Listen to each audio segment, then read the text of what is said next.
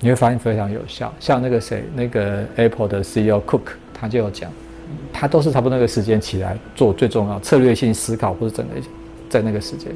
你看很多很厉害的人都是在那个时间，凌晨四到五点这一段，你可以去观察，你自己去观察是不是？来，我们来看哦。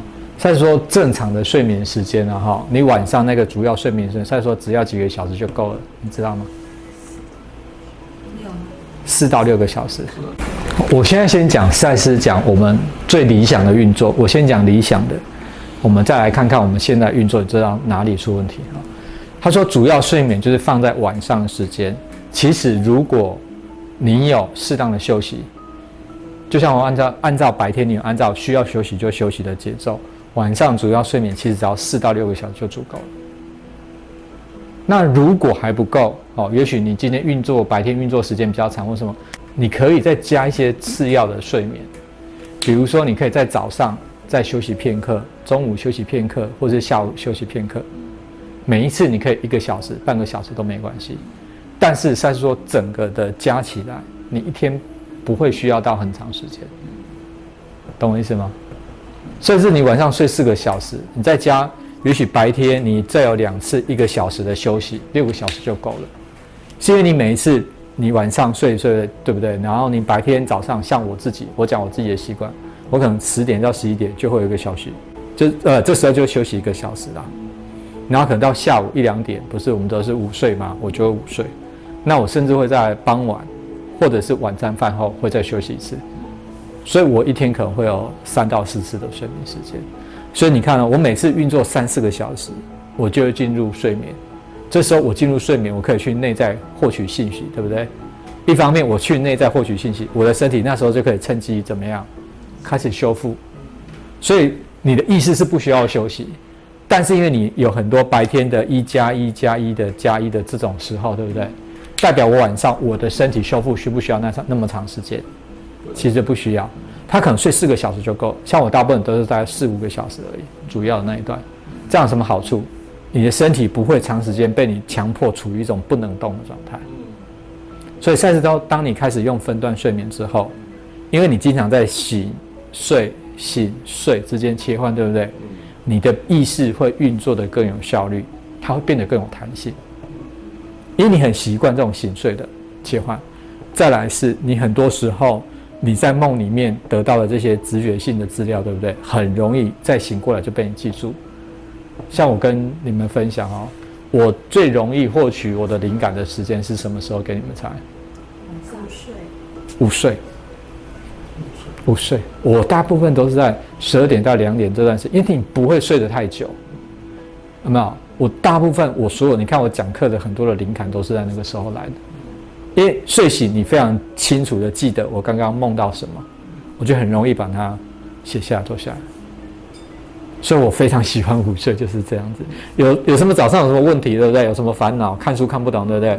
哦好，那个睡觉就解决了，睡醒就很多东西就 OK。可是很多人没有善用这个。那赛斯有说，我们一天里面啊，意识运作的 peak，最高峰是什么时候？你知道吗？就是赛场黎明前呢。黎明之前有没有？这是你一天意识运作的最高峰。所以你应该善用这个时间。你那个时间，就要比如说，如果你你是四到六点醒来，对不对？四到六个小时，对不对？代表你差不多十一点、十二点睡觉，晚上十一点、十二点睡觉，大概四五点起来，这时候刚好你可以做你一天里面最需要去思考，或是你最需要一些直觉性的东西，在那个时候做你一天最重要的事，你会发现非常有效。像那个谁，那个 Apple 的 CEO Cook，他就有讲，他都是差不多那个时间起来做最重要策略性思考，或者整个在那个时间。你看很多很厉害的人都是在那个时间。凌晨四到五点这一段，你可以去观察，你自己去观察是不是？那最那个雷，valley 就是最低低谷是什么时候？知道吗？你差不多就是下午一到两点的时候。所以为什么我也拿这个时间来睡觉？这样你懂意思吗？你应该在意识最高峰的时候醒来做事，最低谷的时候就是去睡觉。所以千万不要在那个时候排会议呀，跟人家谈重要的事情，然后那个时候不要去下棋，输的比例比较高，脑袋不清楚，这样懂我意思哈？再来，你有你自己的 pick，所以我有一个习惯，我养成一个习惯，只要我觉得有一点点累，不到非常疲累，我觉得有一点点累，我就立刻去休息睡觉。如果可以在家了哈，我如果在家，我就直接去睡觉。如果你不是在家，像我就会找个地方安静的地方坐下，我就是开始不说话，不做任何事，做心理时间练习，让我自己可以抽离。我就用这种方式运作，所以你会发现，我一天像我自己一样哈，假设像我今天假设要备课，我真正在读书的时间其实很少，我可能只读一两个小时而已。我就是在最有效率的时候读一两个小时，可是你会发现你可以读非常多的，然后灵感会一直进来，然后你有很多东西，你就把它 organize 放在一起。那其他时间我都在玩耍，我其他时间真的都在玩耍，对。可是你就是用最有效率运作方式，OK，好。所以当你把睡眠调成这种分段睡眠，好，再来搭配饮食的建议。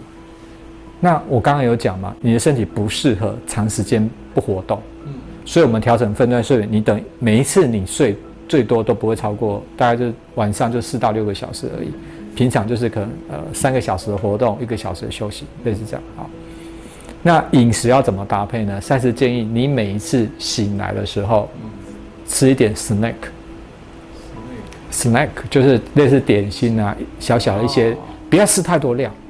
为什么他说我们现在吃一天只吃三餐，这个是个大问题？为什么？你去看啊，呃，从我刚刚讲嘛，你从早上醒来在晚上睡觉，这个十八个小时里面，十八个小时你吃了三个大餐，可是另外的时间呢，是完全没进食的，所以你的身体要么处于一种饥饿状态，要么处于一种大量就是吃太多食物，所以它的负担很大，所以赛事建议啊。我刚刚讲，你可能一天睡四到五次，对不对？每一次醒来就吃一点点东西就可以。然后我刚刚不是说我三个小时就会再睡一次觉吗？是不是三个小时后我又醒来，又再吃一点点东西？所以借有这种方式，你身体需不要花很长时间去消化食物？不会，不会。它其实很，你就一点点、一点点补充能量给他。所以这两个分段饮食、分段睡眠搭配起来之后，你会发现。你一整天需要的整体的睡眠时间其实是变少的，需要的食物量是变少的，而且你会经常在利用你意识最高峰的时候很有效率运作。那其他时间你说，哎，我现在好像效率没那么好，你完全可以做任何你想做的事，先放掉。用这样子好处，你的意识的 flexibility 弹性会开始变好。我刚刚讲，我们做所有事情都是为了什么？打破这个 barrier，对不对？当你开始在做这个分段睡眠、分段饮食这样子的练习之后，你开始做这件事哦，你会发现你自己的那个从内在的这种自发性出来的时候，对不对？你就很容易 catch 到它，很容易 catch 到它。当你容易 catch 到这种直觉性的灵感，所以你刚刚的很多疑问就会得到解答。比如说啊，为什么我会发生这个？皮肤的状况，为什么我会遇到什么事，或者我即将遇到什么事，你都会有很好的提示。那如果当你经常都收到这些提示的时候，你会不会觉得还需要去做很多的规划，做很多的控制？你会自然而然就放手，你懂吗？比如说像我我的很多事情，我都会收到一些提示，我根本就不用去，我我根本还不用想。我就大概知道哦，接着会发生什么事，所以我就很自，我就很放松哦。反正时间到，那个什么，那个 instruction 就送来了，这样好不好？